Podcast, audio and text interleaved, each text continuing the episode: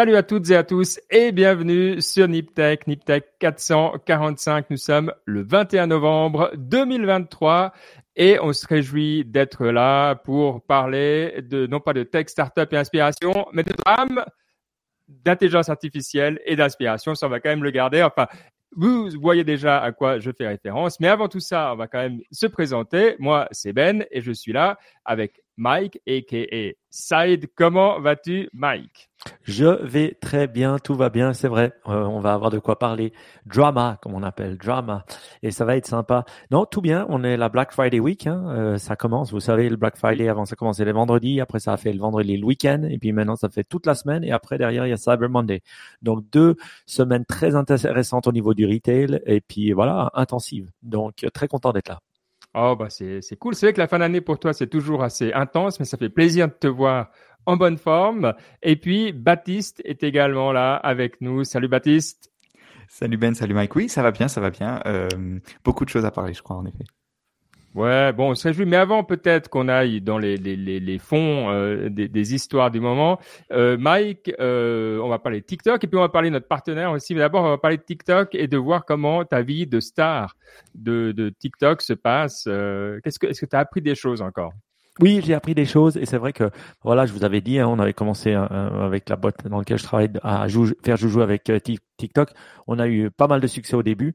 Donc, Combien de euh, millions déjà? Jusqu'à 15 millions de views. Oh, oh, oh. Et là, c'est vrai que ça s'est ralenti avec le temps. On a aussi changé les formats. On a voulu être un peu plus moins faire ce que les gens veulent. Tu sais, un peu toujours, tu veux. Soit tu leur donnes du fast food et puis ils consomment et puis tu es content. Soit tu essayes de faire évoluer mais tu te rends compte qu'ils veulent du fast-food. Tu vois, donc, on apprend un peu à voir euh, ce qui marche et ce qui marche pas. C'est vrai que finalement, avec TikTok, on voit que les gens, ils ont un, très petit euh, euh laps de temps tu vois, les vidéos, elles doivent durer 15, 20 secondes, comme ça, elles doivent être très visuelles, très ça. Et, et c'est vrai que dès que tu veux faire plus long, euh, ça chute, hein, l'audience. Voilà. Et c'est vrai que l'algorithme, tu te demandes si au début, il te booste euh, parce qu'il voudrait, il voudrait te mettre en avant, puis après, il voudrait que tu payes, donc il te booste un peu moins. Donc voilà. Donc c'est très intéressant, mais quand même, je regardais les stats aujourd'hui et on est quand même à 20 millions de views euh, ce qui est assez énorme pour 15 millions euh, de personnes qui ont regardé. Et là, les, les 7 derniers jours à 500 000 views. Donc on peut se dire, oui, euh, on n'a pas eu encore ces, ces deux, trois dernières semaines euh, autant de, de, de, de, vidéos à 1 million mais on a aussi tout le catalogue derrière qui, qui fonctionne. Et 500 000 views, franchement. Non, mais t'oublies, on aurait, on serait tomber de la chaise.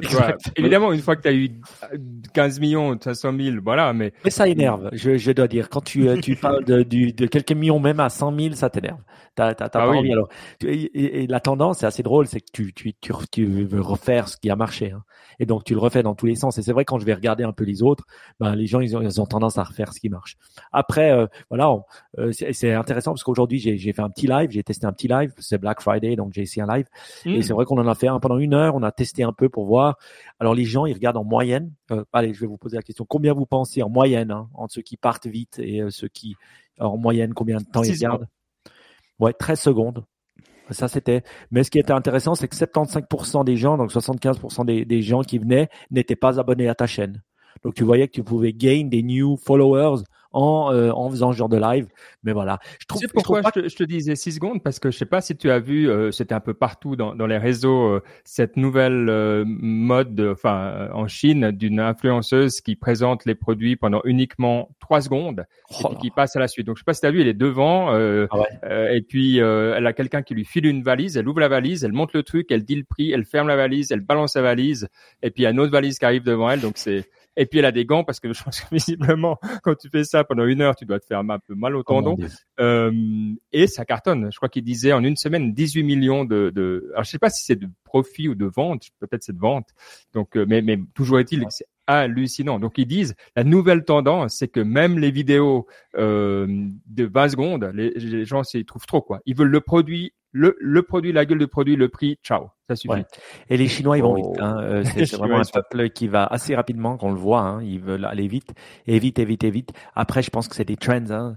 Voilà c'est vrai que les gens, ils ont tendance à vouloir poser des questions. Après, quelqu'un me disait, ouais, mais tu sais, les live TikTok, les gens, ils s'en foutent un peu. Vaut, vaut mieux faire des live Instagram où les gens sont un peu plus euh, à même de poser des questions et un peu plus cool. Bah, j'ai pas encore testé, mais je vous, je vous dirai. Voilà, un peu un, petit review de, de, TikTok, donc moins la star, mais euh, quand même, euh, ça, c'est cool à faire. Bon, hyper cool, ouais. Bah, on, aime apprendre ce, ce genre de, de choses. Euh, et puis, bah, on l'a dit, depuis quelque temps, on a euh, un partenaire euh, pour cette émission. Ce partenaire, c'est Infomaniac, qui sont bah, basés pas loin de chez nous, en Suisse, euh, à Carouge, les Acacias, par là, si vous connaissez vraiment bien la, la Suisse. Et euh, bah, qu'est-ce qu'ils font Infomaniac? C'est un prestataire de services en ligne. Ils ont un truc qu'on utilise tout le temps. Mike, c'est quoi? C'est, en tout cas moi je l'utilise, quand je dis tout le temps, c'est au minimum une fois par semaine et c'est euh, Swiss Transfer. Et c'est vrai que euh, Infomaniac, euh, déjà, ce qui est cool, c'est qu'on a pu interviewer le CEO euh, la semaine, euh, on, on, a posté la semaine dernière l'émission, donc on vous encourage à aller regarder. Il s'appelle Marc Holler. On a, on a fait l'émission avec avec l'ami Baptiste et franchement c'était bien cool. Moi j'ai appris plein de choses, j'étais content. En plus je suis fier, c'est une entreprise suisse. Et puis c'est la deuxième fois dans l'histoire de Niptech qu'on a un partenaire, donc on les choisit, on choose wisely, comme dirait Yoda, parce qu'on l'a montré en 12 ans d'en avoir deux, ça va. Ça veut dire qu'on en a pas eu beaucoup. Ça veut dire qu'on les choose. Et c'est vrai que celui que j'utilise tout le temps, c'est, en tout cas chaque semaine, c'est Swiss Transfer. Que Swiss Transfer, c'est quoi? C'est, c'est, bah, c'était comme un, Dropbox ou euh, comment ça s'appelait l'ancien qu'on utilisait Oui Transfer. oui Transfer, voilà. Moi, pourquoi j'ai changé à Swiss Transfer? Un, parce que c'est suisse. Deux, parce que je me sens sécurisé par rapport au fait qu'ils sont pas en train de downloader mes fichiers ou de les regarder, parce que euh, ils, ils, ont la preuve. Et puis, je pense que j'ai confiance en Infomaniac, comme j'aurais peut-être un peu plus confiance en un Google ou un Amazon. Donc, euh, encore plus pour eux. Et de cette raison-là, j'ai switché à, à Swiss Transfer et aussi parce que c'est ultra rapide. Il n'y a pas de pub, euh, c'est ultra rapide et voilà. Donc ça, c'est un bon service qui les fait rentrer, en tout cas que j'utilise. Swiss Transfer. Ouais. Et puis écoute, c'est vrai que si euh, ça vous intéresse, bah, c'est suspension.com. Et puis l'autre truc qu'ils font qui est euh, vraiment pas mal, c'est ethic.com. Alors le nom c'est etik.com. Euh, c'est une ah. solution, donc c'est un mail et Drive. Il y a 35 gigas d'espace. ça va, pas mal. C'est assez cool aussi. Donc si vous avez des besoins pour ça, puis c'est exactement ce que tu as dit, quoi. C'est tout ce côté de faire attention à la vie privée, de, de faire. On, on vous prépare une émission. Alors on va pas tout vous dire parce qu'on vous prépare une, une deuxième interview et on est hyper motivé de la faire parce que euh, c'est un domaine que je connais pas bien et euh, j'ai vraiment envie, quand on en discutait, j'ai vraiment envie d'en savoir plus. Donc voilà, on vous garde encore un petit peu sous la dent pour le pour les prochaines émissions. Et en tout cas, on est reconnaissant. Et avec ça, avec ce merci Infomaniac, vas-y Baptiste. Ouais, je voulais juste dire, on a oublié de demander aussi aux Infomaniac combien ils ont payé pour le domaine éthique.com parce que j'ai curieux de savoir. Un 4 lettres.com qui est pas mal. Hein? Peut-être qu'il l'avait acheté depuis à l'époque. Parce que vu qu'ils vendent aussi les noms de domaine, peut-être euh, il en a acheté pas mal. Et j'ai une question parlant de GDPR et d'éthique et de plein de trucs. Vous voulez que je vous raconte un peu euh, J'ai téléphoné à, mon, à Apple euh, à cause d'un problème que j'ai avec mon Audible, assez assez dingue quoi. et ce qui est marrant, bah, je vous le raconte quand même. J'ai téléphoné à l'Apple Support que j'ai trouvé quand même pas mal. Hein. Franchement, tu pouvais prendre rendez-vous, tac, tac, 8h15, ils m'ont rappelé.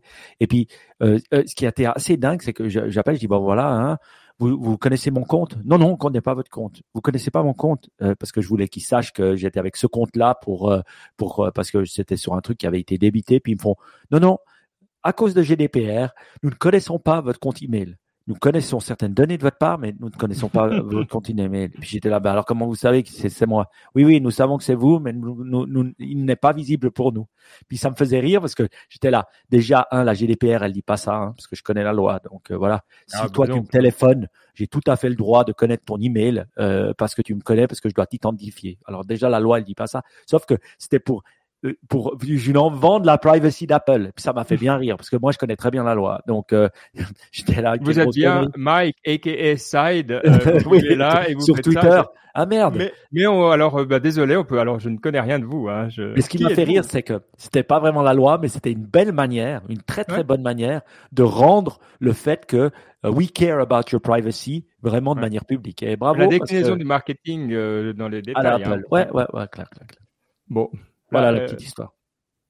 Ouais, la classe. Euh, ils n'ont pas, ils ont pas résolu mon problème. Ah voilà. bon, euh, allez, on va quand même parler, mais pas que, hein, on va pas faire hyper long non plus, sur l'histoire de OpenAI. Alors, je pense qu'il faut vivre euh, un caillou qui lui-même aurait été euh, dans un endroit vraiment improbable, dans une grotte, etc., euh, etc., pour ne pas savoir que Sam Altman a été licencié par le board et que on ne sait pas encore aujourd'hui s'il va revenir ou pas. Entre temps, il a été engagé par Microsoft ou pas, selon ce qui se passe. 600, 700 des 770 employés ont écrit que ils le suivraient sans doute, euh, mais de nouveau, c'est pas sûr. Euh, il y a eu de la trahison. Euh, son CTO, qui est très inquiet, hein, qui a dit qu'il y avait entre 5 et 50 de chances que les AI conduisent à un événement catastrophique, était au bord et était visiblement impliqué, hein, puisqu'il a voté et ensuite a annoncé qu'il regrettait. Bref, le drame, je pense que vous pouvez le voir dans, dans plein d'endroits, mais ce que je trouvais intéressant ici, c'est de parler un petit peu de euh, plus bah, de gouvernance, de voir pourquoi ce genre de, de, choses arrivent, de voir comment, dans notre expérience, parce que voilà, comme bah, par d'entre vous et, nous, bah, on suit la tech depuis pas mal d'années et euh, bah, en termes de, de drame, c'est assez incroyable. Et puis d'un côté la gouvernance, puis de l'autre côté, le, le, un petit peu parler de, de, de Microsoft et en particulier de, de Satya Nadella, qui, euh, bah, une fois de plus, on le savait, mais, mais quelqu'un d'assez euh, extraordinaire comme il a géré cette situation. Et comme c'est devenu un peu le spokesperson, l'adulte dans la salle, pour un truc où finalement lui euh, voilà c'est un investisseur euh, dans le truc mais enfin c'est pas son job. Mais c'est devenu le gars à qui tout le monde parle parce que c'est le seul qui arrive à aligner deux phrases de manière un peu cohérente visiblement. Donc je sais pas par où vous voulez commencer. Baptiste toi euh, qu'est-ce qui dans cette histoire te, résonne au-delà du côté drame qui évidemment bah c'est un peu du miel pour nous mais, mais au-delà de ça non, je dirais, le, premier truc qui m'a choqué, c'est à quel point le, au final, le board d'OpenAI, enfin, tu peux dire ce que tu veux sur la motivation et machin, la gouvernance, de comment on en est arrivé là, mais tu vois, il y a, y a quand même une sacrée dose d'incompétence, soyons francs. Je veux dire, la façon dont ils ont, dont ils ont, euh, comment dire, euh, communiqué, le, enfin, tu, tu vois, même pas dans le, dans le fond, on, peut en discuter. Mais dans la forme, tu vois, il y avait clairement une partie d'incompétence. Et donc ça, je trouve que c'est assez, c'est assez dingue qu'à ce niveau-là, je veux dire, OpenAI, ils étaient évalués à un moment, l'évaluation qui parlait, c'est 90 milliards de dollars, et que le board, il soit, ouais, enfin, ça, c'est assez fou. Mais, mais parlons-en alors. Euh, je pense de pourquoi est-ce que le board est aussi incompétent. Euh, alors voilà, si vous n'avez pas suivi, OpenAI, ça a été d'un côté, il y a un, un non-profit, comment on dit en français, une organisation à but non lucratif. Non lucratif et euh, dedans, euh, il y a une organisation à but lucratif, euh, et donc Sam Altman s'en occupait. Mais le board, il est censé représenter cette organisation à but non lucratif. évidemment, t'engages pas les mêmes personnes pour une, une organisation comme ça que jamais. Il y a aucun univers où ils auraient été engagés. Euh, alors, il y a, y a D'Angelo qui est le de, de, de Cora, donc qui lui a le profil, mais les autres, ils ont un profil de des mhm. NGO qu'on voit partout ici. Donc c'est clair qu'ils ont été bah, ils pouvaient pas être compétents, disons là-dedans aussi, euh, pour leur défense. Ouais, c'est, je veux dire, c'est à moins que tu sois la Croix-Rouge ou des trucs, euh, toi, hyper politiques comme ça, euh, t'es pas formé pour, quoi. Mhm. Moi, moi, ce qui m'étonne dans toute cette histoire, c'est à quel point une société comme ça est fragile. Euh, je, je, suis étonné hein, parce que c'est un peu voilà le, la, la, star de la Silicon Valley du moment. C'est eux qui ont bah, mis l'AI où elle est en ce moment grâce aux produits qu'ils ont livrés et puis que les gens utilisent. Voilà, ils disent quoi il y, a, il y a 100 millions de personnes qui utilisent leurs produits, c'est quand même conséquent en même pas une année. Et il y a l'abonnement payant ici. Moi, j'ai. Moi, Baptiste. Ah, Baptiste je suis très content de le payer euh, depuis que les PDF marchent. Et c'est-à-dire depuis deux semaines. Mais il s'est amélioré. Là, je dois dire, il y a eu un, un, gros, un gros, gros avantage. Et tous ceux qui ne payent pas, je vous conseille vivement de payer en tout cas une semaine et puis, enfin, un mois et puis de regarder si vous aimez. Enfin, c'est pour dire un board quand même. Quand tu es à un board, même si tu es au board d'une NGO, tu réfléchis. Moi, quand, quand j'ai eu des personnes qui sont parties, la première chose auquel je pense, c'est un, l'équipe, deux, comment je communique, comment je le fais, comment je communique aux partenaires externes, aux partenaires internes. Je veux dire, ça me paraît évident. Moi, en voyant ça, ça me paraît évident que Sam Altman a une position spéciale. Il va au congrès, il parle, il est la, tête du AI, il communique très bien, il a un large following sur Twitter, les gens l'adorent. Je veux dire, les médias l'adorent. Je veux dire, quand tu fais ça et que tu vires un CEO qui n'est pas une boîte publique, mais si publiquement et puis en étant fuzzy comme ça, voilà, c'est complètement absurde parce et que sans communiquer par après. Et en, ça qui en plus, pourquoi tu virerais quelqu'un si rapidement? Tu peux aussi être en désaccord et puis dire ben voilà comment on fait pour la suite, mais tu le vires pas comme ça. À part si euh, il y a eu vraiment euh, quelque chose de négatif qui est euh, genre agression sur une personne ou tu vois? Donc c'est bizarre un tel mouvement un peu mal préparé c'est comme s'ils n'avaient pas réfléchi. C'est pour ça que je, je pense, tu as raison, Baptiste, c'est une réelle incompétence, mais ça paraît hallucinant à ce niveau-là. Hmm. Ouais.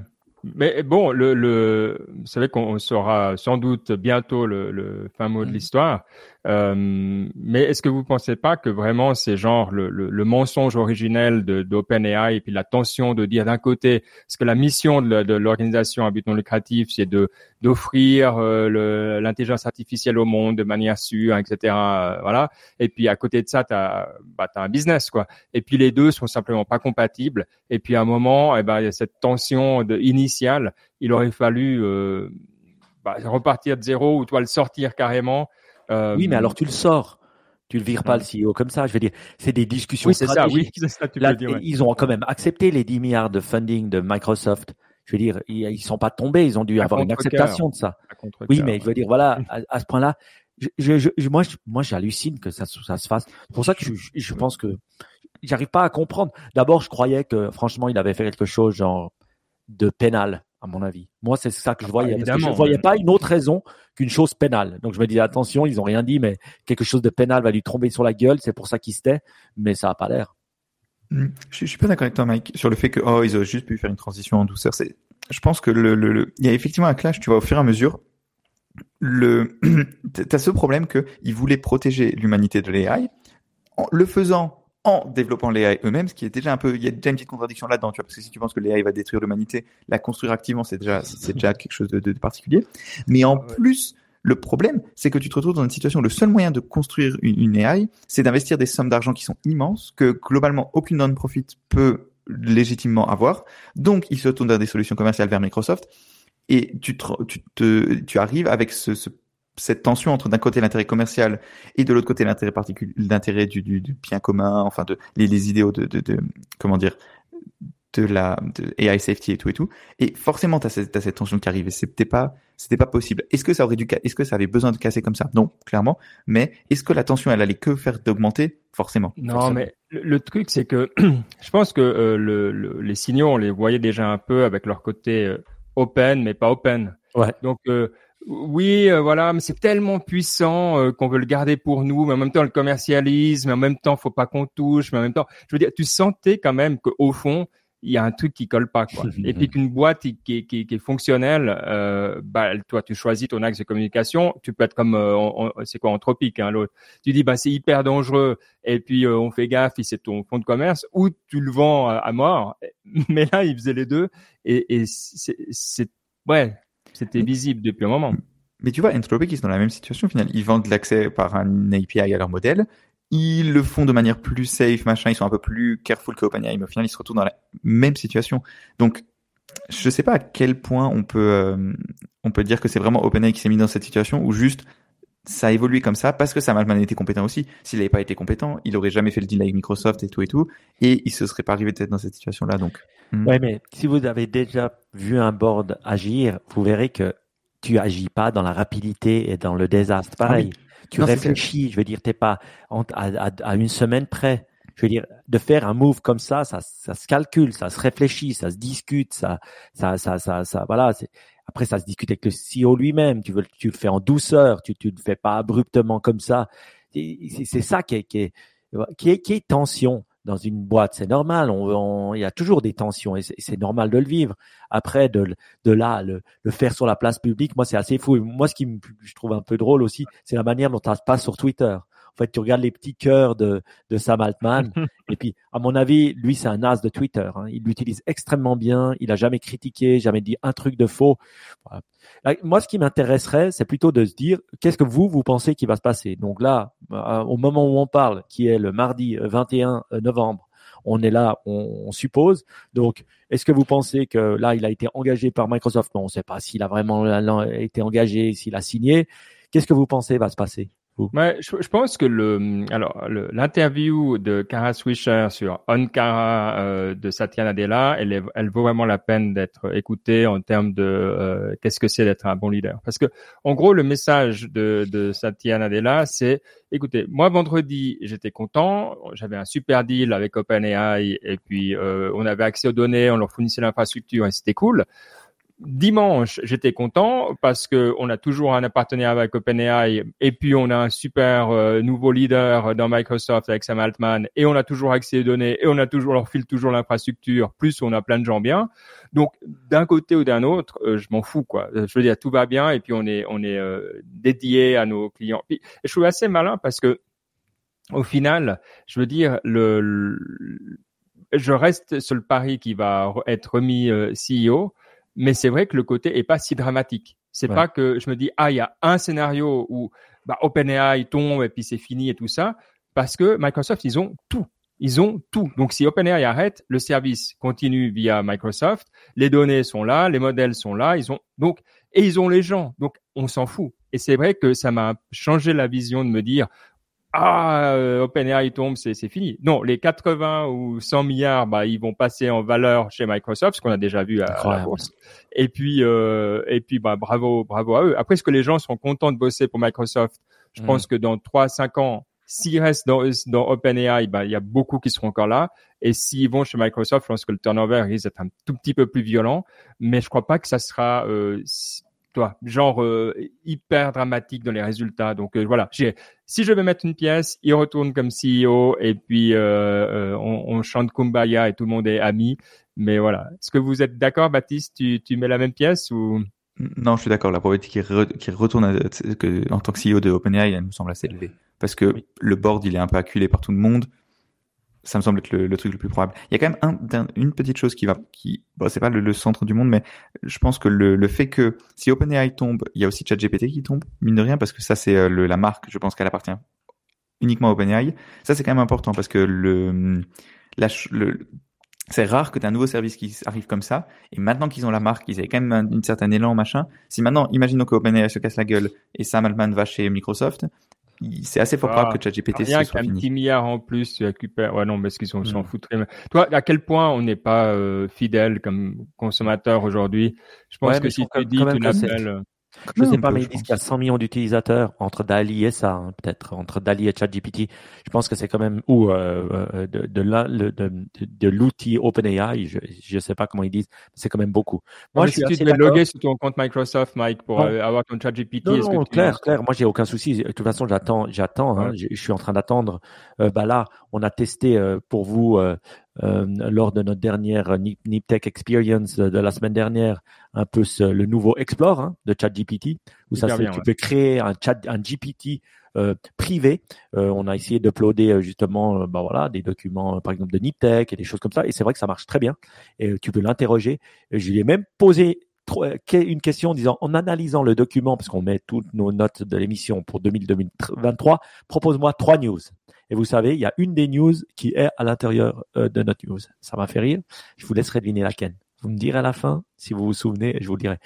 Moi, pour vous dire, moi, ce que je pense qu'il va se faire, c'est que euh, tout le monde a intérêt à qu'OpenAI reste. Pourquoi? Parce que Microsoft, s'il commence à le reprendre, qu'est-ce qui va se passer? Il va avoir un problème de, de grosseur, de taille. Il y a Google qui va leur tomber sur la gueule, Facebook qui va leur tomber sur la gueule en allant au gouvernement et puis en faisant faire qu'ils ils sont trop gros, une taille trop gros, ils vont être dominants dans le space et tout ça.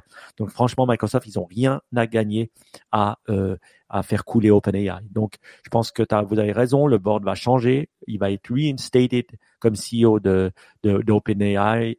Euh, Microsoft va gagner un siège au board. Euh, et puis euh, voilà. Et une autre dernière chose que j'ai entendu quelqu'un dire, c'est que tu sais, il y a beaucoup d'argent derrière. Les 700 employés, ils ont des shares.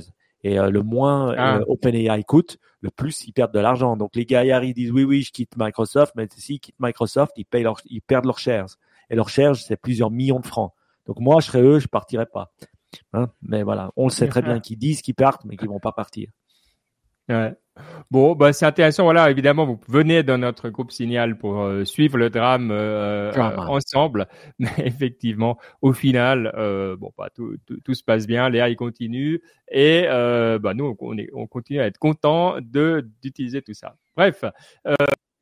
oui, et c'est surtout ça qu'il faut dire parce qu'on a fait des tests la semaine dernière et franchement, la nouvelle version entre l'analyse en data analytics, analyser des PDF qui est devenu bien, bien, bien meilleur et qui va aussi faire des recherches en direct online. Donc, tu peux analyser un PDF et après lui dire, va me trouver des infos, il va. si c'est pas des news ou des choses. Et ça, c'est vraiment intéressant. Et aussi un GPT local que tu peux faire en uploadant tes documents. Euh, tu voulais le faire un peu cette semaine, Ben, pour euh, tes, documents de, de, de quoi, de guiding. Euh, de tout ce qui est réglementation. Réglementation. Est-ce que tu as fait le test ou pas encore? Euh, J'ai euh, pas fait le test parce qu'on a j'ai décidé qu'on allait le faire en équipe parce que c'est assez cool.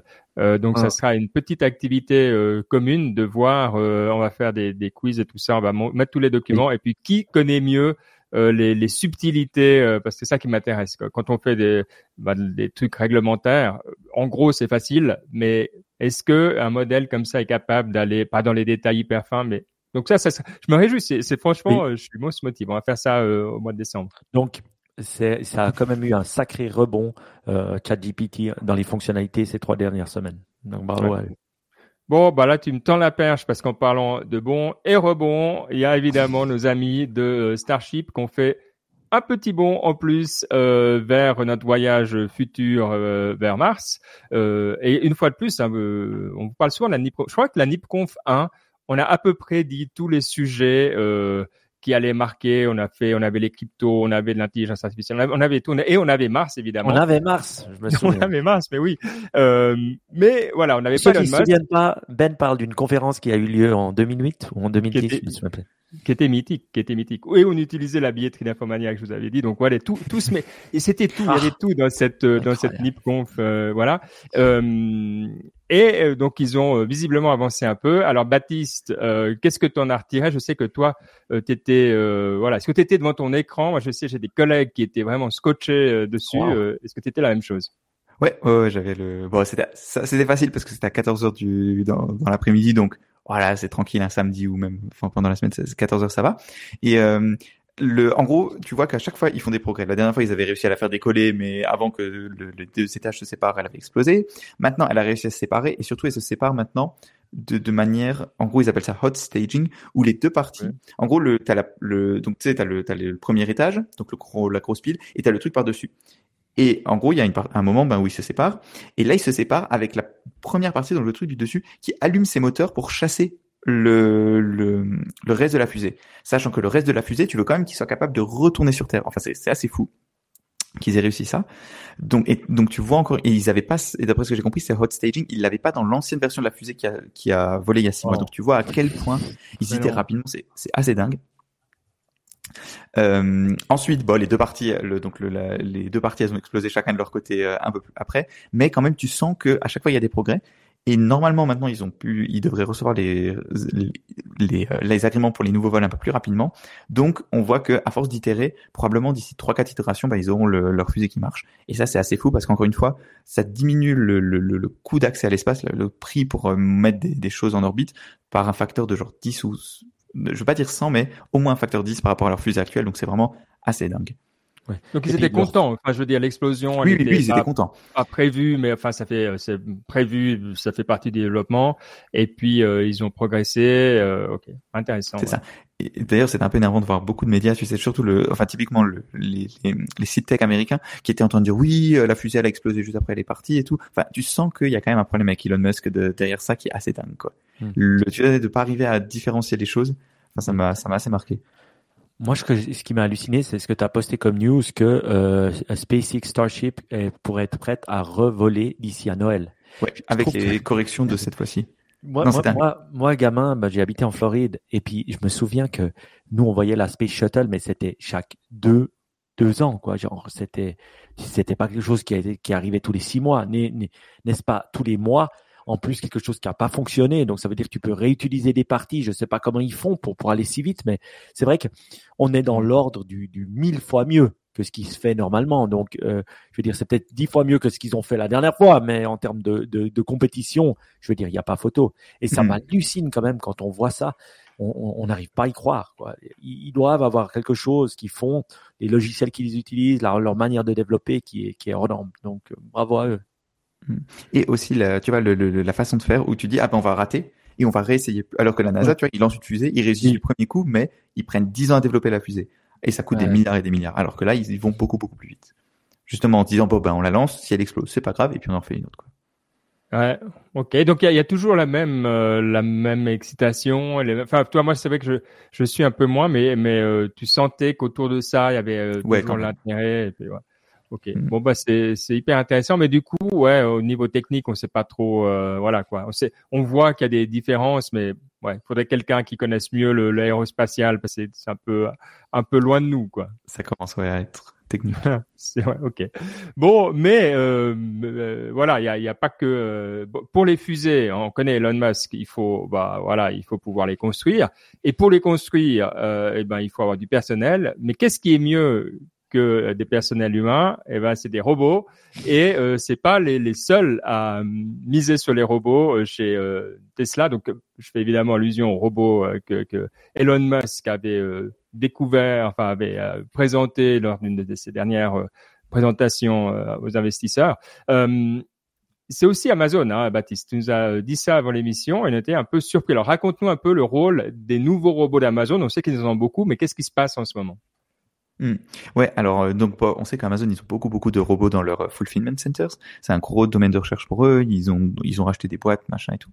Et euh, mais jusqu'ici c'était des robots tu sais toujours euh, comment dire faits pour le l'usine. Le, donc t'avais tu tu as tu construis un nouveau fulfillment center et il est fait pour que les robots euh, comment dire, il est, il est designé autour des robots. Donc, par exemple, au lieu d'avoir des, des, endroits où les humains peuvent aller, c'est des genres d'énormes quadrillages où les robots se baladent sur des genres déchets, enfin des rails, et ils laissent tomber les, les, les paquets. Enfin, c'est vraiment tout un système assez compliqué, mais designé d'abord pour les robots. Alors que là, le, le but, c'est de justement de d'aller un peu à l'inverse et d'utiliser des robots humanoïdes, donc vraiment des robots un peu humanoïdes comme celui de Tesla justement, pour euh, pouvoir aller là où les humains vont d'habitude. Et ça, ça permet en fait d'avoir un système où, bah, si ton robot il est peut-être un peu moins fiable, bah tu peux avoir un humain qui va, tac, qui fixe le, le problème. Et donc ça, ça change un peu le, le, paradigme. Et ce que je trouve qui est super intéressant surtout, c'est que le comment dire, il y a pendant des années on disait non mais de toute façon les robots, le but c'est pas de faire des robots humanoïdes, c'est de faire des, euh, des robots adaptés à l'usage. Tu vois, l'exemple c'était le robot aspirateur où bah, c'est juste un truc qui se balade sur le sol, ça ressemble pas du tout à un aspirateur classique, mais pour un robot, bah, ça marche super bien. Et là, de voir que Amazon, qui est quand même une boîte assez, euh, comment dire, quand ils lancent quelque chose, ils le font parce que ça marche et parce que ça va leur apporter des sous et pas pour euh, impressionner la galerie, contrairement à des fois Elon Musk. Euh, mais si eux ils le font, c'est qu'il y a peut-être un futur là-dedans et donc je trouvais ça vachement intéressant. Mmh. Moi, je trouve très intéressant les robots et j'ai toujours pensé que le futur de la robotisation serait pas une robotisation par produit, comme on parle du robot aspirateur, du robot truc, euh, mais ça serait un robot qui fait les tâches humaines. Ça, j'ai toujours pensé. Et qui utiliserait les produits humains et qui les ferait lui à la place de l'humain. Ou euh, lui ou it, on va dire ça comme. enfin, c'est pas un elle ou un lui, c'est une chose. Donc, elle, ouais. ouais. Je sais pas comment l'appeler le robot. Et euh, euh, je sais pas si c'est politiquement correct de l'appeler Yel non plus, Ben. Faute grave. Tu as un carton jaune. Et euh...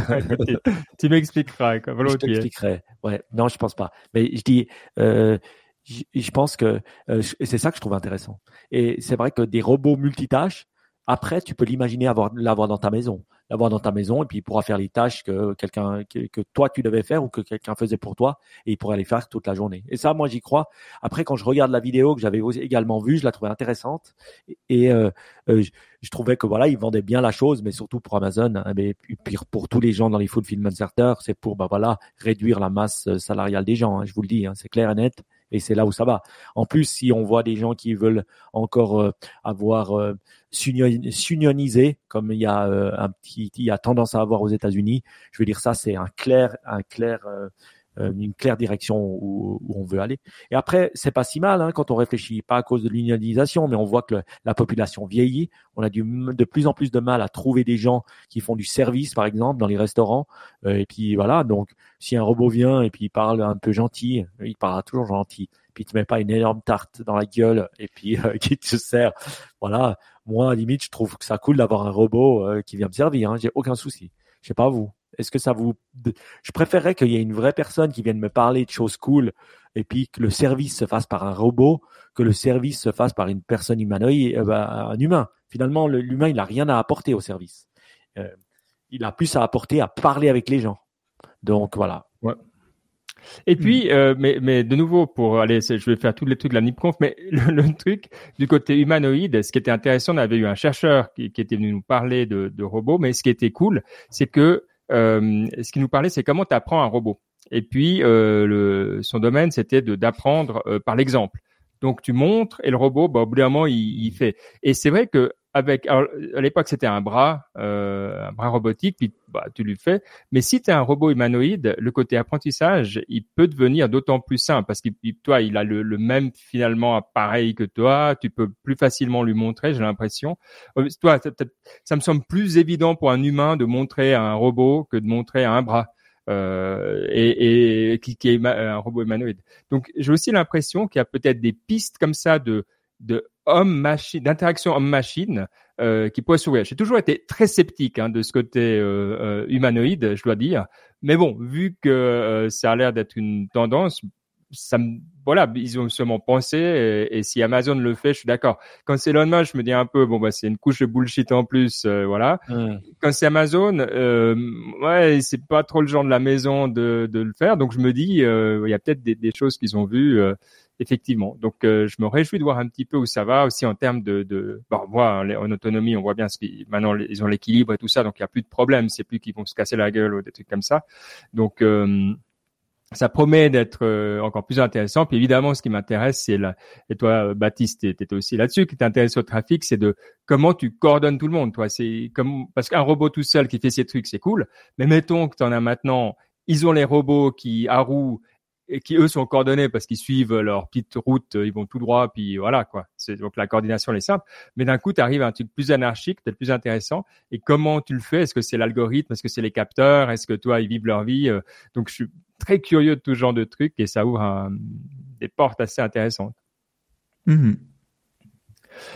Bon, euh, petit, ah on aurait dû faire ça dans la partie drama, mais je voulais quand même aussi le, le, le toucher. Il y a Chunk, oui, t'as raison, on va avoir un petit jingle maintenant. Mais le, deux, deux news intéressantes de, de crypto euh, qui sont quand même euh, bien euh, liées, c'est que j'arrive jamais à dire son nom, mais Changpeng Zhao, euh, donc plus connu sous le nom de CZ, donc le CEO de Binance. Alors, à l'heure où on écrit, il est censé se préparer à euh, plaider, euh, comment on dit, euh, coupable, voilà, de, de alors c'est pas vraiment de fraude, mais de d'erreur euh, sur le tout ce qui est anti laundry. Oh là là, j'ai de la peine avec les les, les, traductions directes, quoi. anti money laundering. Donc c'est en, tant que Suisse, on doit le savoir. Hein. Oui et non, ouais, c'est de la c'est de la ouais, c'est du blanchiment d'argent. Blanchiment d'argent. Donc voilà, il arrêterait d'être CEO. Euh, Binance paierait juste plus de 4 milliards de dollars. C'est euh, énorme. C'est non, bah c'est c'est des trucs, tu vois, mais ouais, bref. Euh, à quel point euh, ils ont quand même fait de l'argent, hein, parce que c'est quand même proportionnel. Euh, et puis, euh, donc ça, c'est un côté, euh, voilà, euh, qu'on voyait venir, hein, parce que Binance était quand même pas mal dans le viseur des autorités américaines. Mais dans le même temps, il y a une autre société qui est très connu, mais quand même moins connu, qui s'appelle Kraken, qui a, également été euh, euh, condamné. Alors là, c'est par euh, l'administration, donc euh, ça va encore être combattu et tout ça. Euh, mais eux, parce que justement, ils ont joué plusieurs rôles d'intermédiaires sans être enregistrés auprès de la SEC, donc, euh, je veux, ça Mike, toi, tu connais bien les, les acronymes là. Securities and Exchange Commission. Commission, oui, oui, c'est ceux qui, c'est les, les gendarmes de la bourse. Exact. Et donc, eh ben, on peut pas tout mélanger. On peut pas euh, mettre, euh, en fait, ce qu'ils leur reprochent, c'est d'avoir mis leur propre fonds avec le fonds des, de leurs clients et puis d'avoir géré tout ça dans un grand pot, entre autres, hein, puis d'avoir vendu des, des Solana, des Cardano, des, des Atom, bref, qui sont considérés comme des securities, euh, donc on n'a pas le droit de vendre comme ça aux États-Unis. Euh, et on voit qu'on arrive, à mon sens, un petit peu à la fin d'un cycle euh, mhm. réglementaire où maintenant ils ont bien tapé sur tous ceux sur lesquels il fallait euh, taper, sans parler de notre copain euh, de FTX qui, voilà. comment il s'appelle déjà lui? Il est un peu, c'est aussi un Sam, non? C'est aussi un Sam. Ah, voilà, déjà, déjà là, déjà là. Donc, mais, mais, clairement, l'intelligence artificielle le, le confirmera. Euh, je trouvais juste intéressant de, de voir voilà, le côté réglementaire un petit peu répressif maintenant arrive à son terme et je suis curieux de voir qu'est-ce qu'on va en faire parce qu'on peut pas rester là, toi, on peut pas continuer à se dire bon, on va mm. taper sur tout ce qui bouge. Il faut une décision, soit t'autorises, soit t'autorises mm. pas, mais il, il faut agir moi, moi, quand je vois ça, je vois clairement que, ben voilà, il y a un moment Biden, il y a deux ans, où il y a, ouais, je crois qu'il y a deux ans, quand tu, il a commencé à être président, il y a trois ans, il a dit clairement, maintenant, ça s'arrête là.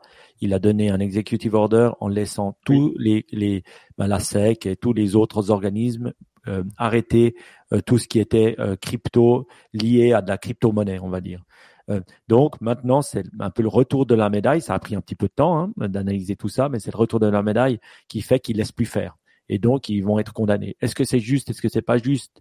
Est-ce que c'est pas bien? Est-ce que c'est bien? Ben, Finalement, ils, contrairement à l'internet qu'on laissait euh, faire ce qu'ils voulaient parce qu'on avait mis une réglementation en disant on veut que ça grandisse, ben là ils veulent plus que ça grandisse parce qu'ils ont vu que c'était un grand problème pour les États d'avoir une crypto-monnaie euh, forte et euh, euh ça, ça c'était un risque pour le dollar. Je veux dire, est-ce que c'est juste? Est-ce que c'est pas juste? Ben c'est comme ça que l'État réagit et c'est maintenant ils vont réguler.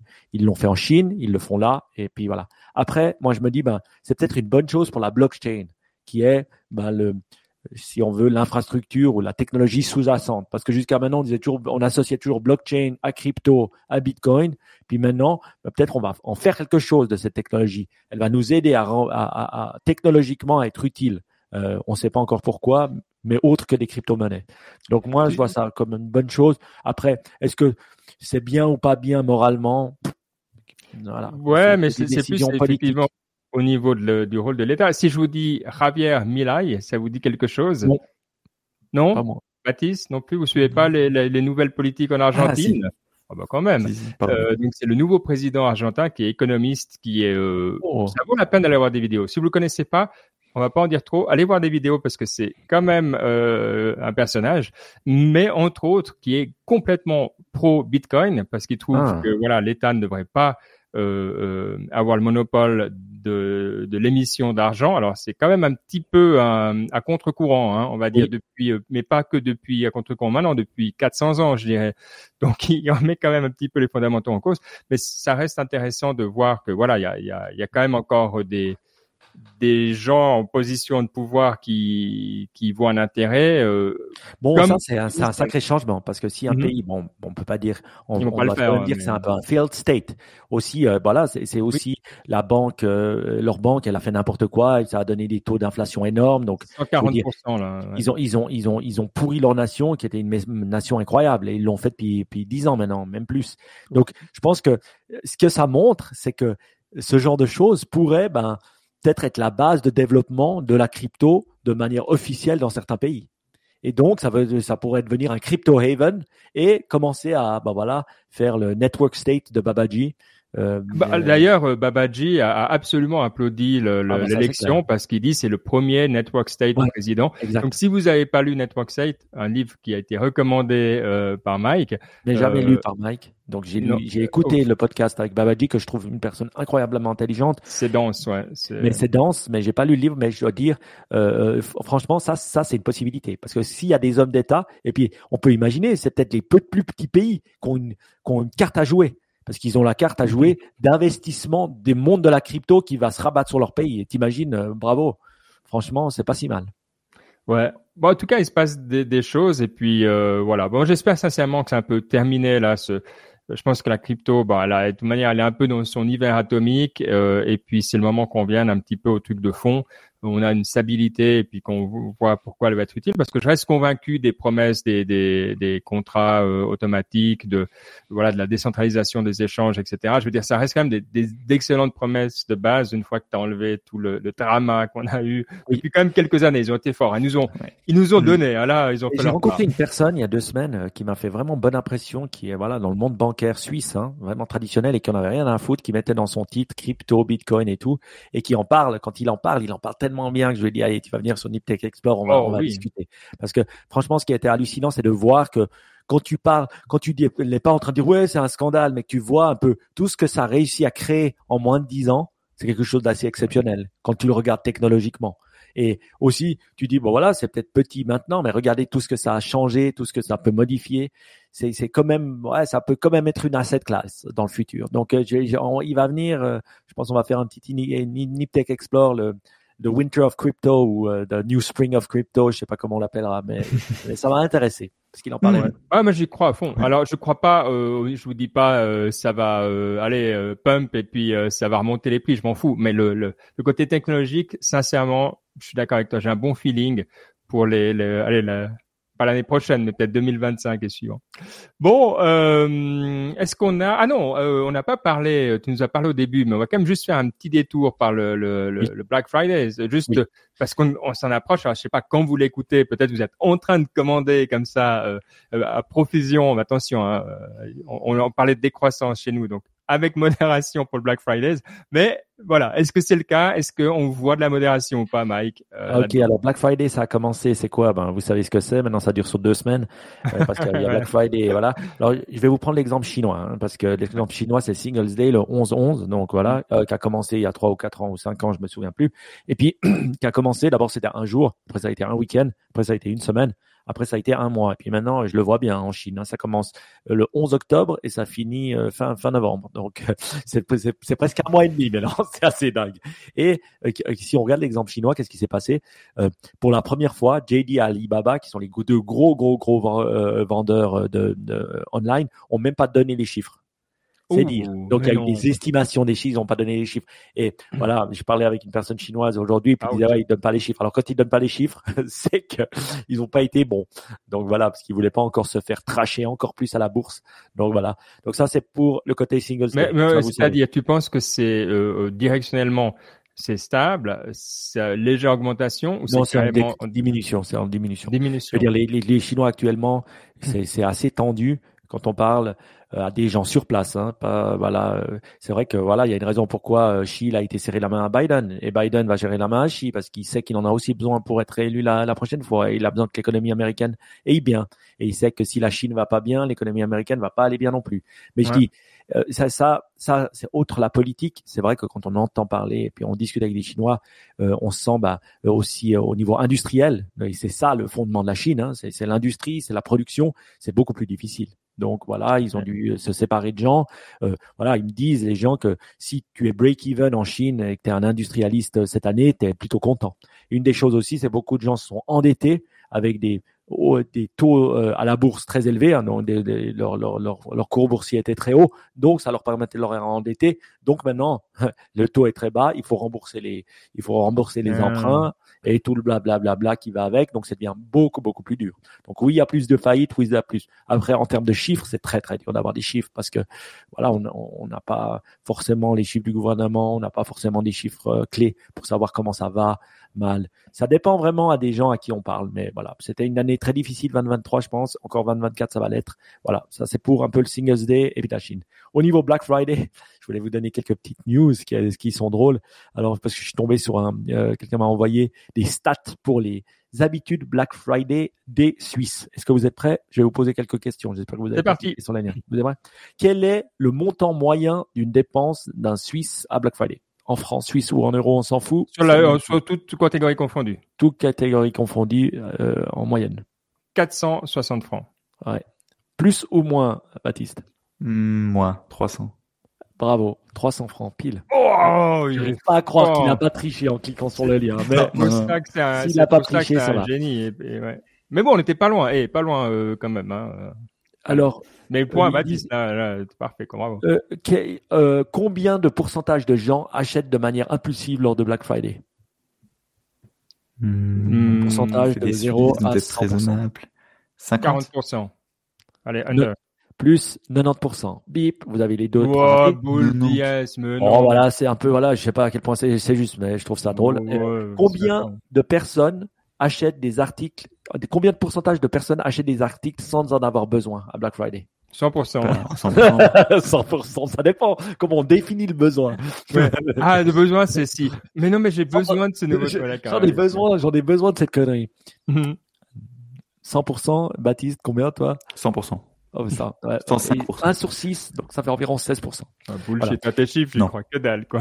Ouais, ouais, c'est un peu de la connerie, vous avez sûrement raison. Euh, une, une autre petit truc que je trouve assez cool, suivez-les sur, euh, si vous aimez les, les stats, suivez-les sur euh, LinkedIn, ils sont vraiment cool. Ça s'appelle la FEVAD. Vous, commencez, vous connaissez la FEVAD, c'est la Fédération euh, Fédération e-commerce et vente à distance de France. Ils ont une shit stat, j'adore à chaque fois. Ah, de France. Oui, oui, oui, oui, je les aime bien. Ah, donc c'est en France. Oui, oui, oui. Je voulais vous donner quelques euh, résultats du quatrième trimestre. Voilà. Qui est le plus grand revendeur Top 20 sites des, euh, et applications e-commerce les plus visités en France? Quel est le numéro 1 Le bon coin.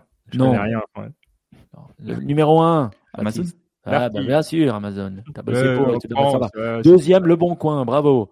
Ah. Euh, troisième, C'est discount en gros. Booking.com. Ah. Deuxième, Vinted. Vous connaissiez Vinted? Ouais, c'est une application. En gros, c'est c'est comme le Bon Coin, mais c'est en application. Ok, Et c'est notamment pour les vêtements. Ça marche, ça, ça marche très très bien. Ouais. Parce que tu sais, c'est un peu plus fluide que le Bon Coin. Tu sais, le Bon Coin, c'est un peu, tu peux, euh, Ah, c'est un peu la foire, tu peux avoir ce que tu veux. euh, des vêtements. C'est euh, c'est vachement bien. Surtout pour des vêtements. Et tu vois, le Bon Coin, tu sais, c'est un peu le footoir, tu un peu de tout et tout, alors que Vinted, c'est très bien présenté. Tu peux avoir toi-même, tu sais, tu as, le listing, ça marche beaucoup plus par personne, un peu comme un réseau social où tu vois un peu qu'est-ce que les- la personne a vendu avant. Les Tu peux Français, expédier. Ouais, ils fran- sont euh, non, c'est, euh, mieux, c'est, hein. non, non, non, c'est estonien, je crois. c'est estonien. Mais je Mais dois c'est dire, très présent. en France. 16 millions d'utilisateurs, c'est énorme. Euh, avec ouais. avec visiteurs uniques par jour, 4 millions. C'est deux fois moins truc- qu'Amazon, mais c'est déjà pas mal. avec Vinted. Donc c'est vraiment, je dirais, la différence entre Vinted et le Bon Coin. Ce qui est intéressant, c'est que tu as vraiment cet aspect compte, tu vois. Tu as vraiment ton compte et tu trustes un peu plus le vendeur, alors que sur le Bon Coin, c'est, Ah. tu sais, t'as pas de login. Ouais. Et, euh, et le truc qu'il y a aussi, c'est que du coup, comme tu as plus confiance, tu as beaucoup plus d'expéditions. Ils ont un accord avec le, un mondial relais. En gros, tu peux expédier des trucs pour trois fois rien. Alors que sur le Bon Coin, en général, c'est de personne à personne. Et du coup, ben, c'est très, beaucoup plus facile de vendre des trucs, quoi, comme ça. Ah ouais. Et puis c'est aussi des, des choses seconde main. Donc je dois dire la France sur, sur le seconde main, tout ça, c'est vraiment ils font pas que parler, ils agissent. Et quels sont les nouveaux qui sont arrivés? Euh, et qui n'étaient nulle part dans le top 10 euh, et qui viennent d'arriver au 4 euh, non, Shine y était. Alors là, t'es tellement loin de mon Lidl que- débarque directement au septième rang. Ah ouais. Et Temu, mais je sais même pas qui c'est Temu. Temu, ah bah c'est comme Shine, mais en pire. Euh, comme c'est AliExpress, comme mais en pire. Shine, ouais. mais en pire. Est-ce que c'est possible? Merde. Oui. Bon, bah vous Ah voyez, non, hein, hallucinant, hein, Lidl. Quand on parle de gens quoi, qui, Lidl en ligne? Ouais, bah à mon avis, ils vendent tout. Euh, tu sais, voilà, ils, ouais, ils, ils vendent vraiment leurs produits. Et puis, ah, moi, tu, tu penses que ça serait plutôt des euh, Ah, mais Moi, tu vois, ils vendent qu'ils que du vendent- cons- ils vendent que du, euh, des, des, objets. Tu as pas de, on dirait, ils vendent pas de. exact. Ils vendent pas les, les, les denrées alimentaires, ça c'est sûr. Je vais acheter du Nutella. Voilà. Et là, Direct. Non, il n'y a pas de. En tout cas, moi, ce que je peux vous dire une chose, euh, qui connaît un peu le domaine, les gens, ils étaient un peu nerveux. hein. Je vous dis juste parce que euh, voilà, les affaires, elles vont bien, mais ils, ils comparent toujours aux années qui ont été excellentes, qui ont été les années 20, 21, 20, 22 de- derrière le Covid, des années excellentes où c'est vrai que peut-être les gens ont moins investi, plus dépensé, ils étaient à la maison, blablabla, bla, bla, bla, tout ça. Et ça fait que, ben voilà, on le voit, hein, euh, les JFK le montrent, hein, les chiffres euh, en Europe, ils sont pas fortis, euh, euh, folichons. Donc, qu'est-ce qu'ils font, les acheteurs, euh, quand les chiffres sont pas folichons, Ben? Ils commandent moins. Et ils baissent le prix. Et Parce que ça, ils savent faire. Ah. Donc, je peux vous dire quand même, regardez euh, des petits deals à Black Friday. Je pense que les prix cette année seront très violents, France compris. Parce qu'en France, c'était pas facile euh, le, le début de l'année, notamment avec tout ce qui s'est passé. Donc, euh, je pense qu'il y a des bonnes affaires à faire. En tout cas, moi, j'ai déjà commencé. Un, je me suis acheté des nouveaux Jabra que j'adore.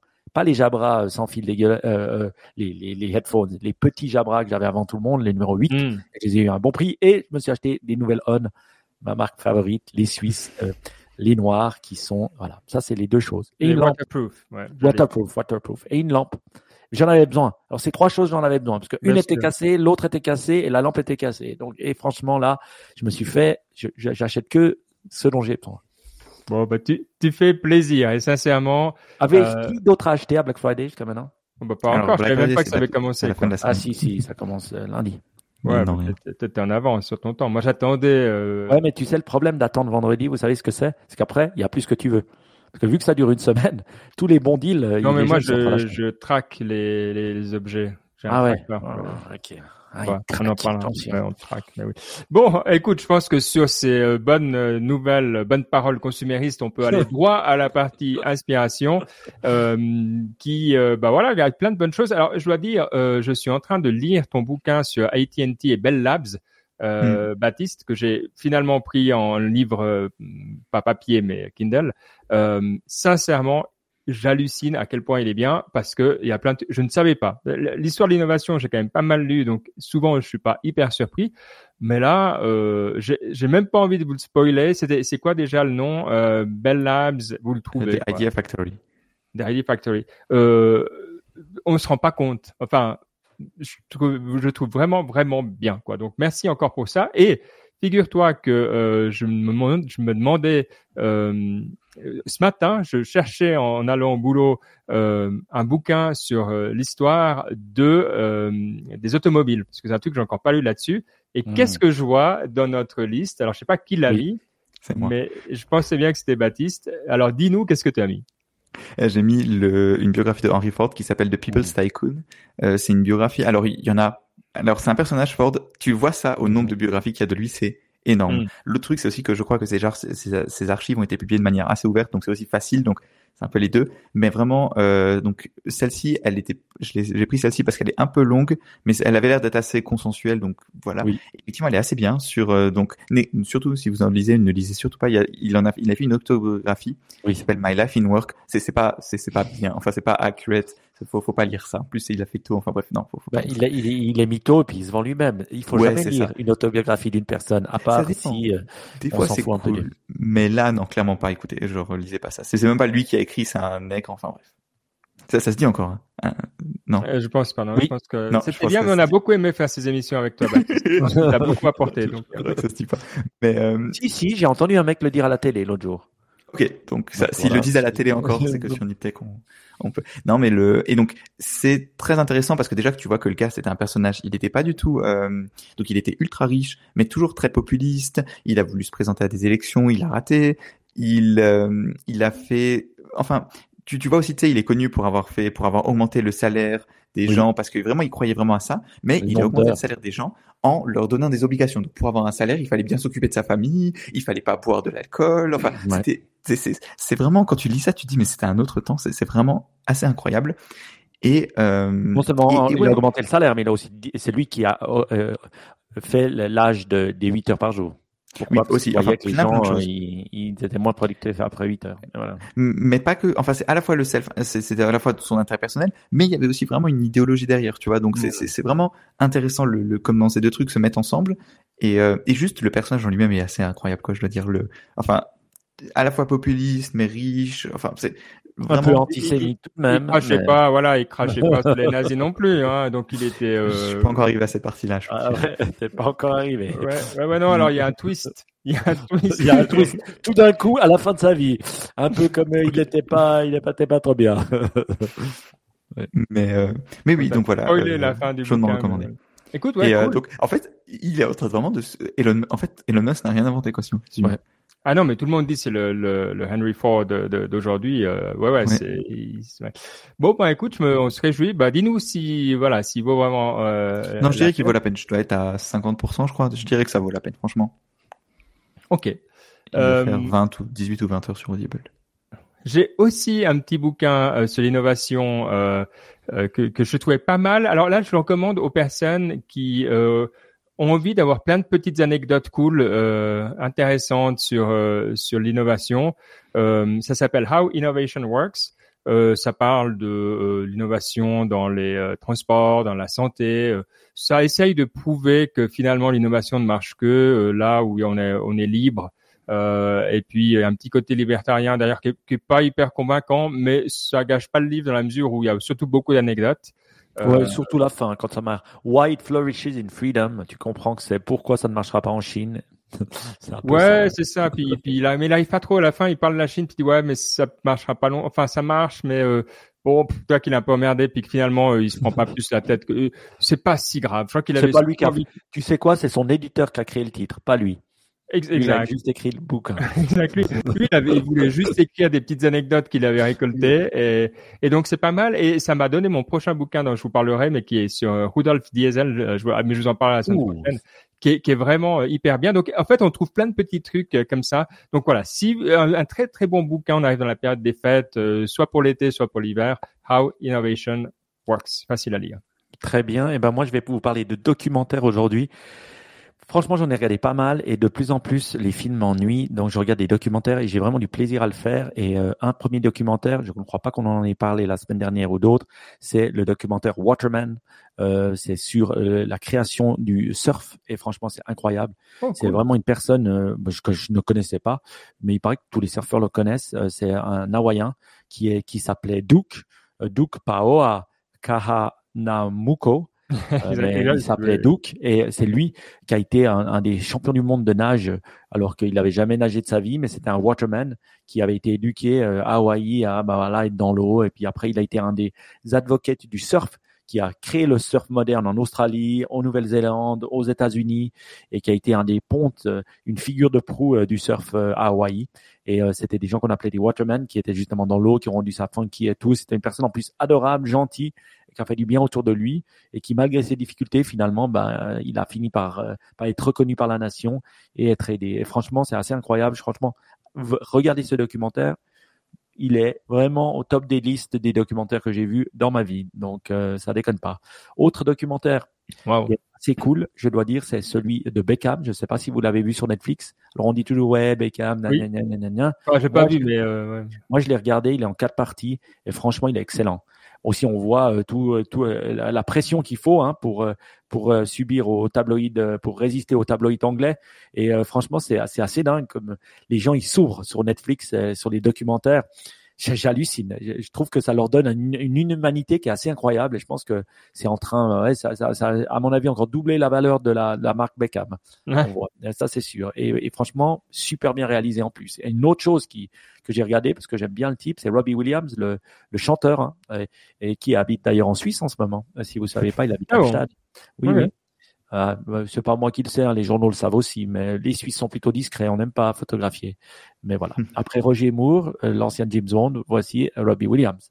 Euh, mais on ne sait pas pendant combien de temps. Peut-être on peut aller le voir euh, cet hiver, on le verra avec ses cheveux gris. Mais enfin, il a fait un Netflix special qui vient de sortir aussi il y a deux semaines ou trois semaines. Franchement, j'ai commencé assez excellent. Un gamin de 16 ans qui commence et puis qui devient une méga star à 16 ans et puis après une méga méga méga star à 23, franchement, c'est pas donné à tout le monde et il est assez transparent bah, justement sur ses challenges, ses challenges de mental health et justement il y a un de ses potes qui le filme depuis le début, depuis le début. Donc il a vraiment euh, avec une petite caméra et c'est assez dingue et il parle assez ouvertement de ses challenges et franchement, j'étais assez sur le cul.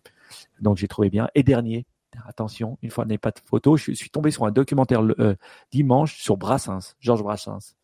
Et c'est Brassens par Brassens sur France 3. Et franchement, j'ai adoré ce documentaire. Il était vraiment, vraiment top. Je connaissais pas vraiment Brassens. Je connaissais ses chansons, mais je connaissais pas l'homme, l'humain et une bonne personne. Et donc, je vous encourage vivement. C'est sur France 3. Vous pouvez aller le, le voir en replay. Il n'y a pas de souci. Vous y cliquez sur le lien. Brassens par Brassens. Des fois, Euh, c'est dans voilà. les vieux, vieilles marmites qu'on fait les meilleurs plats. C'est ça qu'on dit? Ouais. Les meilleures soupes. Euh, pas dans le genre. ouais. Mais je le trouvais vraiment excellent. Et, euh, et on comprend que c'est vraiment un poète. Et on comprend pourquoi quand on voit ce documentaire. Donc voilà, vous avez quatre documentaires au lieu de regarder de la daube euh, comme la Star Academy. ben, vous pouvez regarder des trucs comme ça. Qu'est-ce qui regarde la Scar Academy ici? Pas moi, mais Ah, mes non. gamins me demandent. Ah oui? Mais, Ah. ils regardent quand ils sont avec leur grand-maman, mais pas quand ils sont avec moi. Ah ouais, bon bah c'est bien. Est-ce que parmi tous ces documentaires, alors est-ce qu'on aura une côte de Beckham, est-ce qu'on aura Non. une côte, je sais pas, pas de Henry Ford s'il te plaît, mais Non. euh, Non, non, non, non. de Brassens peut-être? Non, non, pas du tout. Ouais.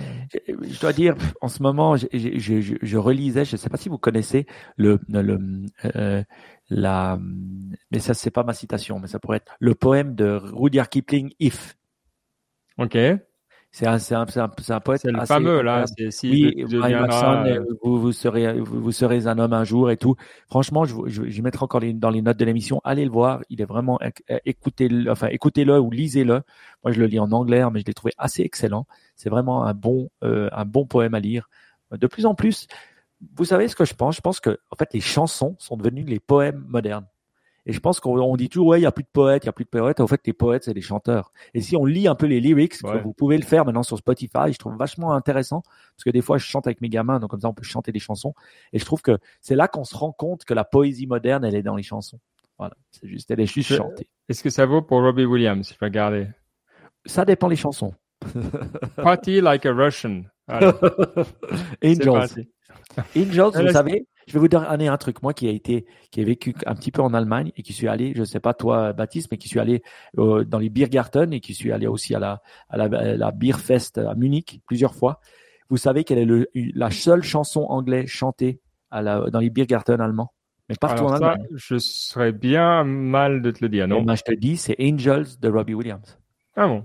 Et c'est je sais même parce que quand vous avez 10 000 gars bourrés et filles, hein, pas que 10 000 personnes bourrées en train de chanter Angel, ça vous fout les frissons, je vous promets. Ça, c'est marrant. Euh, tu, l'as vu, Baptiste, a été Toi qui as vécu en Allemagne ou pas? Euh, Je l'ai pas vu. Je j'aurais pas su te le dire sur toute franchise. Faudrait que j'écoute la chanson déjà parce que je suis assez mauvais à connaître les. Je suis très mauvais en blind test. Là, je saurais pas te dire à quoi ressemble la chanson. Juste mais c'est vrai qu'il y a 10 ans quand j'y allais, ça m'hallucinait toujours de me dire putain un titre d'un anglais chanté dans des Biergarten allemands, c'est quand même assez hallucinant. Voilà, les Allemands se reconnaîtront. Allez, la citation. La citation, elle est très simple, mais je suis tombé dessus la nuit dernière en lisant et franchement, j'ai adoré. Vous êtes prêts? Mm-hmm. Conscious, Conscience is the best guru by Bhagavan Nityananda. Ah, bah, euh, c'est la même chose en français. Hein. La conscience, c'est le meilleur gourou. Euh, c'est un peu dit parce que je suis pas très sûr de comprendre. Enfin, un gourou, c'est euh, un guide, quoi. Ouais. Vous savez ce que ça veut dire gourou en sanskrit? Ah bah absolument pas. Parce que nous, bah voilà, on a ce côté péjoratif et à juste titre, hein, parce qu'il y a des, des, choses qui sont arrivées, et voilà. Mais gourou, ça veut dire de, du darkness à la lumière, du, du, du, du ténèbre à la ah. lumière. C'est celui qui ou celle qui t'amène de voilà de, de, de, de, la mécompréhension à la compréhension de, la, de, de, ce que tu ne comprends pas, ce que tu comprends. Et c'est ça que ça veut dire gourou euh, en tête. Est-ce que je trouve et, et, la, conscience là, c'est le fait d'être présent, par exemple, comme toi en méditation, de la conscience, ou bien non, je dirais la fait de la conscience, euh, conscience. Disons ta conscience à toi, ta conscience, ton, ta conscience. C'est comme ça que je le vois moi. En tout cas, je le comprends. C'est que ta conscience est le meilleur des gourous, c'est-à-dire la vérité en toi. Je veux dire, finalement, bah voilà, si tu réfléchis en méditant, hein, en faisant d'autres choses, et que tu, tu laisses parler ta conscience, ben, euh, elle te guidera. Voilà. Ouais, c'est un bon fondamental. L'important, c'est d'être soi-même hein, pour les, pour les, les, les, vraiment les, les, grands fondamentaux. Euh, ouais, bon, elle est simple. Est-ce qu'il y a grand chose à dire? Je crois pas, mais c'est parce qu'elle elle, elle dit tout. Et, Ben l'a compris. Et Ben l'a compris, ce qui est un sacré challenge des fois. Bon, c'est pas toujours simple. bon, merci beaucoup d'avoir passé à ce moment avec nous. On a euh, eu plaisir et on se réjouit de vous retrouver dans deux semaines pour une nouvelle émission. D'ici là, si vous avez envie de nous parler un peu, on a notre groupe Signal, info at ou de temps en temps on va plus vraiment sur Twitter, donc je pense que c'est pas le meilleur pari, mais peut-être qu'on vous y trouve quand même si vous nous envoyez un mot là. Et euh, voilà, donc venez, c'est très sympa, très chouette communauté. Et en tout cas, on se réjouit, voilà, euh, de vous reparler dans deux semaines. Profitez bien. Ciao. Ciao, ciao. Ciao.